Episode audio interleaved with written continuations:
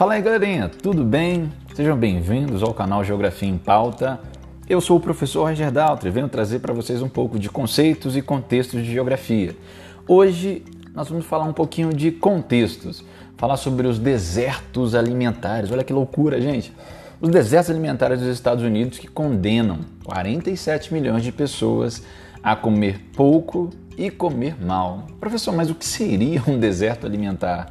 Então é sobre isso que a gente vai falar hoje nesse podcast. Galera, cerca de 47 milhões de pessoas na maior economia do mundo, nos Estados Unidos da América, vivem em áreas do país onde não há oferta de alimentos saudáveis, com graves prejuízos, inclusive à saúde pública. E aí a gente vai trazer aqui algumas perspectivas sobre isso, tá bom, galera? A partir da análise de reportagens, recorte de reportagens. Há dois quarteirões da praia em meio a hotéis de luxo e de altos edifícios residenciais. Na melhor parte do centro de Miami, o poder do dinheiro é visível. Não há crise ou pandemia aqui, ou pelo menos não parece haver.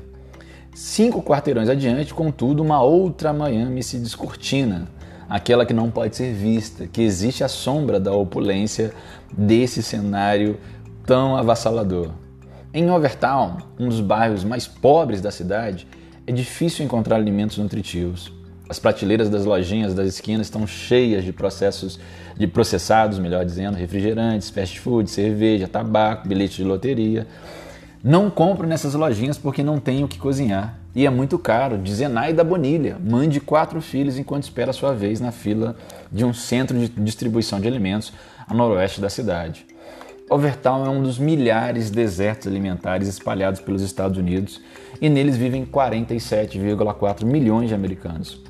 Segundo Alana Rone, especialista da divisão de economia de alimentos do Departamento de Agricultura dos Estados Unidos, a USDA, na sigla em inglês, tá? Apesar de habitar um dos países mais ricos do mundo, a maioria dessas pessoas é de baixa renda e tem dificuldade de acesso a alimentos saudáveis. Estamos falando dos Estados Unidos da América, USA, hein, galera? Um em cada sete americanos vivem nesses locais com graves prejuízos à saúde individual e coletiva, já que a má nutrição contribui para o desenvolvimento de males como diabetes, a hipertensão, a obesidade e doenças cardiovasculares. No caso das crianças, retarda o crescimento, pode prejudicar o desenvolvimento do cérebro, interferir no aprendizado, enfraquecer o sistema imunológico, olha quanta coisa, né? Um cardiologista, César Mendonça, do Hospital Jackson Memorial de Miami, diz que grande parte dos pacientes que procuram unidade não vê um profissional de saúde há muitos anos e não sabe o impacto negativo que essa dieta inadequada ela pode ter. Aí ele diz que as doenças cardiovasculares continuam sendo a principal causa de morte nos Estados Unidos e no mundo, né? não só lá, como aqui também no Brasil. E a gente vai ver que tem um mapa da desigualdade.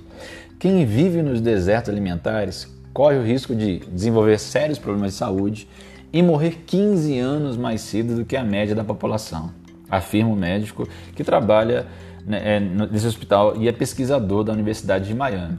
O especialista fala em conhecimento de causa, mais que mais de uma noite foi, foi dormir, uma noite, né? Ele foi dormir quando era criança com fome e que ele também chegou a viver na rua, então ele tem é, conhecimento de causa dessa situação. A apenas 18 minutos de, de Overtown fica Miami Beach, mais especificamente né, Fisher Island, lugar com maior concentração de riqueza do país conforme diz a Bloomberg. O acesso é restrito, só pode entrar na ilha quem estiver na lista de pessoas autorizadas. Em Overtown, por sua vez, quem visita prefere fazê-lo de dia, porque à noite o risco é muito alto. É, não muito distante dali fica Liberty City, outro deserto alimentar histórico que na década de 60 abrigou muitas famílias pobres deslocadas de Overtown após a construção da rodovia, rodovia interestadual 95. Com altos índices de criminalidade, o bairro mantém há décadas as marcas da segregação racial que impede a afluência de recursos para a área. Não existem grandes mercados nem lojas que vendam frutas ou verduras ali. Em meio a uma paisagem desoladora, há um pequeno jardim urbano na Rua 60 com a Rua 18. Nicole Fowles cuida dele como se fosse um oásis no meio de um deserto. Qualquer um pode vir aqui e levar o que quiser, tudo de graça, afirma ela. Este é um dos oito jardins urbanos que a organização Saúde na Quebrada, em tradução do, da, da língua inglesa, criou nos desertos alimentares em Miami. A sua fundadora afirma que essas hortas, financiadas com doações e subsídios públicos, permitem a centenas de famílias melhorar a alimentação durante alguns meses do ano. O espaço tem valido a pena, destaca ela. Os grandes supermercados não abrem lojas em desertos de alimentos porque não é lucrativo.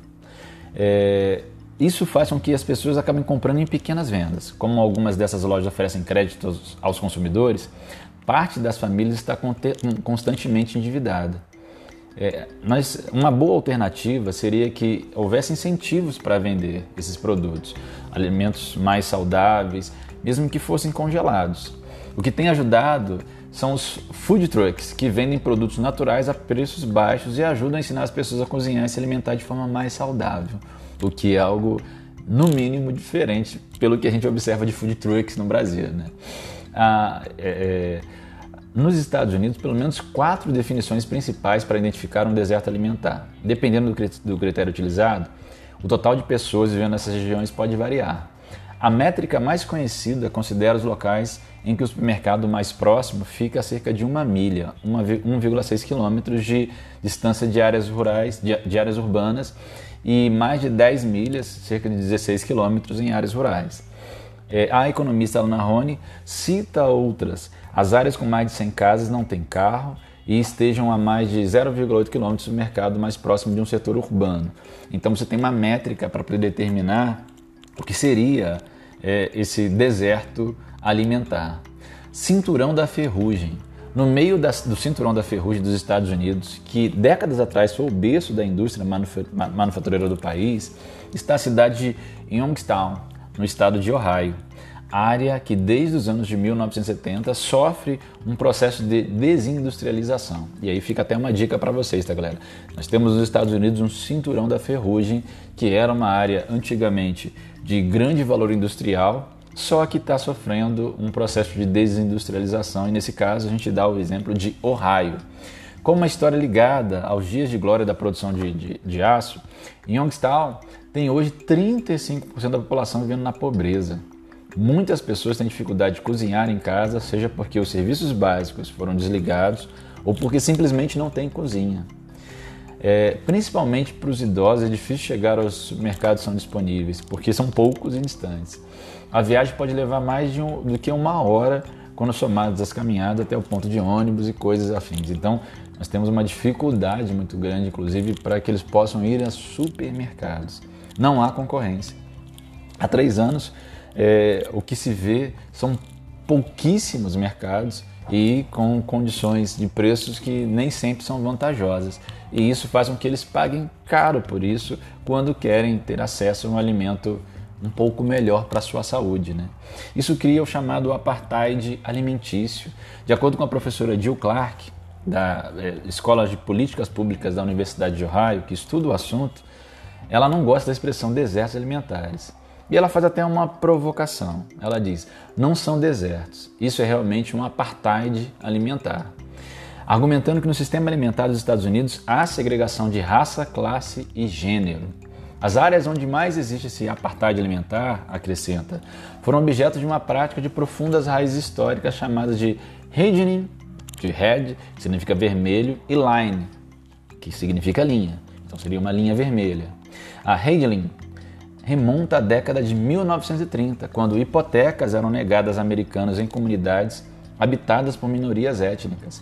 Naquela época, a cor vermelha era usada nos mapas das instituições financeiras para delimitar zonas perigosas onde não havia previsão de investimento. Uma linha vermelha que, ao longo do tempo, fez uma grande diferença no acesso alimentar de melhor qualidade na cidade. A vida de um bairro de, de, de, em Hedlin, é muito delicada. E a gente vai ter vários exemplos de pessoas falando sobre esse modelo que é um modelo segregador também do ponto de vista alimentar, além de ser social, né? Tem modelo de negócio inovador acontecendo também em Detroit. Uma solução inovadora para o problema tem sido experimentada em Detroit, no estado de Michigan. É, incomodada com o fato de uma cidade com 78% da população negra não havia negócio na área de alimentos cujos proprietários fossem negros, nós tivemos é, algumas pessoas desenvolvendo projetos é, voltados para a criação de alimentos saudáveis a preços acessíveis em meio a desertos alimentares, onde os grandes mercados não têm interesse alimentar. E aí os próprios membros da comunidade serão os donos de uma parte do negócio. Conforme as vendas aumentarem, os lucros podem ser distribuídos ou reaplicados para a realização de novos investimentos. Então nós temos processos de pequenas ONGs que estão tentando inaugurar um modelo de loja diferente, replicando um modelo de propriedade compartilhada em vários bairros. Talvez esse seja o um modelo para o futuro e possa trazer uma perspectiva de diminuição dos problemas desses desertos alimentares em solo norte-americano. Então, galera, fica para vocês essa dica, fica para vocês esse assunto, esse contexto de atualidade que provavelmente muitos de vocês não conheciam. Então nós temos é, um apartheid ou um deserto alimentar nos Estados Unidos, vários na verdade, onde você tem mais de 40 milhões, quase 50 milhões de pessoas quase condenadas a comer pouco e comer mal, por falta de interesse de grandes mercados, por situações de exclusão das áreas socialmente onde a população vive, e é importante discutir isso. Será que no Brasil nós temos algo semelhante? Talvez não, talvez sim, mas hoje a, o, o contexto é só para você poder pensar um pouquinho sobre essas características que nós temos sobre a produção agropecuária, a produção de alimentos em diferentes contextos. Pessoal, a gente fica por aqui. Quero agradecer a sua audiência e daqui a pouco a gente volta falando mais um pouquinho de geografia em conceitos e em contextos. Fui!